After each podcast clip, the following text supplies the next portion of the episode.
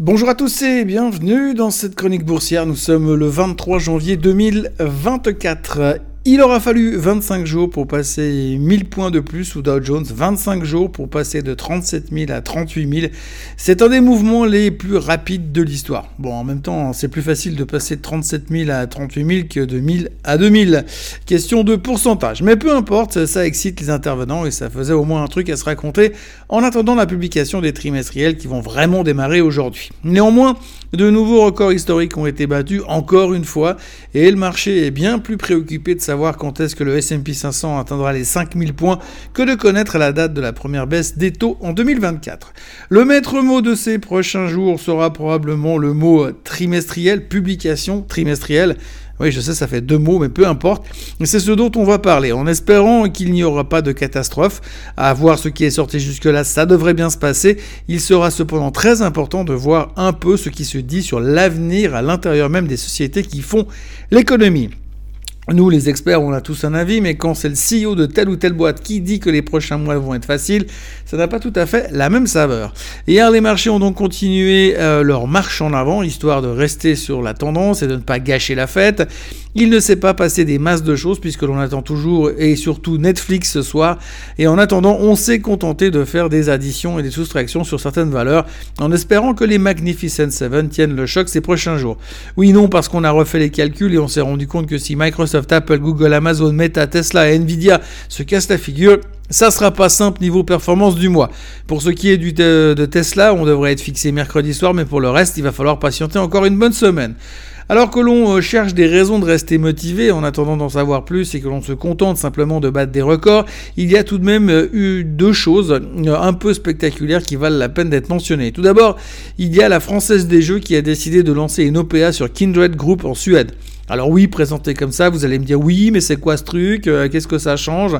Bah, il faut savoir que Kindred Group, c'est ceux qui détiennent Unibet. Alors perso, je fais pas de paris sportif, la bourse me suffit amplement, mais FDJ a décidé de faire une offre de 2,6 milliards d'euros, soit 130 couronnes suédoises par action Kindred, ce qui nous fait une prime de 24%. Pour l'instant, on sent une certaine réticence puisque le titre ne prenait que 16,5%. Si le deal se finalise, cela devrait créer une des plus grandes sociétés du secteur en Europe.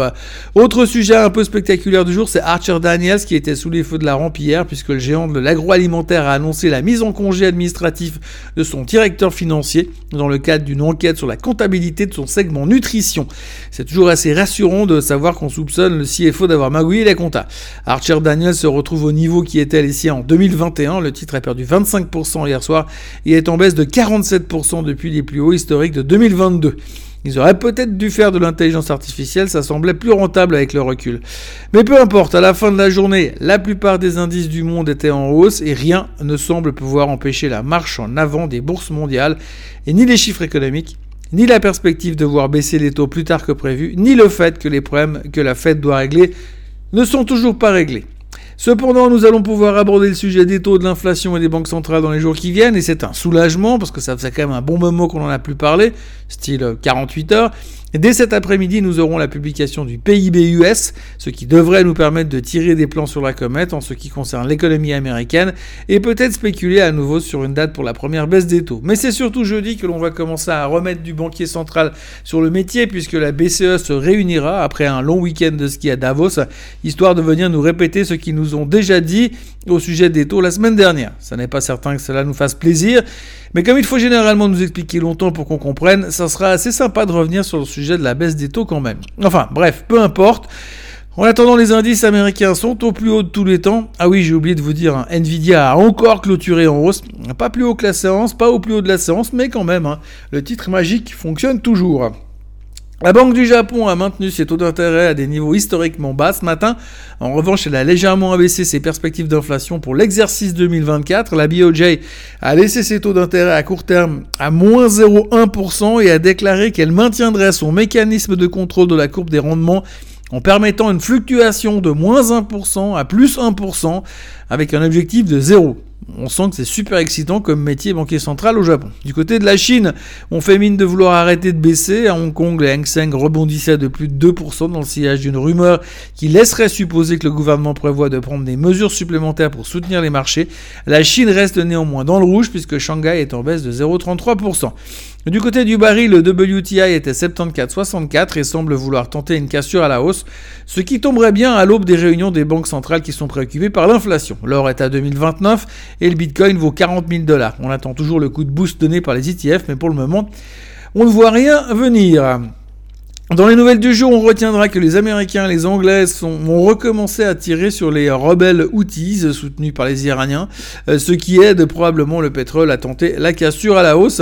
Il y a également Christine Lagarde qui est victime d'un sondage qui a été fait parmi ses employés de la BCE. Le résultat est catastrophique puisque son staff estime qu'elle ne fait pas un bon job du tout. Ses ratings sont nettement en dessous de ceux de ses prédécesseurs. Autrement, en attendant l'avalanche des trimestriels, on peut se pencher sur le récent rapport de l'UBS qui met en garde les marchés face au risque de correction majeure même si les indices sont au plus haut de tous les temps, les stratèges de la banque aux trois clés pensent néanmoins qu'il y a un risque de voir le S&P retourner à 3700. Pour cela, il faudrait la conjonction de plusieurs choses. Trois pour être précis. Tout d'abord, il faudrait une bonne récession aux USA. On dit que la hausse des taux prend entre 6 et 12 mois pour faire son effet, ce qui laisserait à penser que l'éventuelle récession euh, pourrait se pointer en seconde partie d'année. Ensuite, le second catalyse proviendrait du fait que l'inflation refuserait obstinément de baisser, euh, d'où les taux qui resteraient élevés et à la récession qui en découlerait naturellement. Puis, le troisième point serait géopolitique. Je ne vous fais pas un dessin, mais entre Gaza, l'Ukraine, les Houthis et les tensions entre Taïwan et la Chine, ça ne sont pas les prétextes qui manquent. Quoi qu'il en soit, ces tensions géopolitiques seraient désastreuses pour le coût des transports et de l'énergie, ce qui aurait pour effet de renforcer le problème de l'inflation. Tout cela reste de la science-fiction, tout en étant relativement logique finalement. Côté chiffres du jour, après les déclarations de la BOJ, nous n'aurons rien de plus en attendant le PIB US de demain. Par contre, niveau chiffres du trimestre, il y aura Verizon, 3M, Johnson Johnson, Halliburton, Lockheed Martin et Procter Gamble aux USA avant l'ouverture de New York. Puis après la clôture, il y aura Intuitive Surgical, Netflix et Texas Instruments. Ça nous donnera au moins de quoi raconter des histoires demain.